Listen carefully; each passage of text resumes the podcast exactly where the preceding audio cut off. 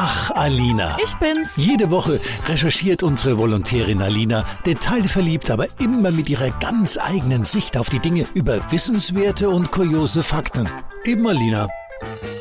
Der Stein der Weißen und die Alchemie. Ja, diese und viele andere Mythen, die drehen sich um das ewige Leben.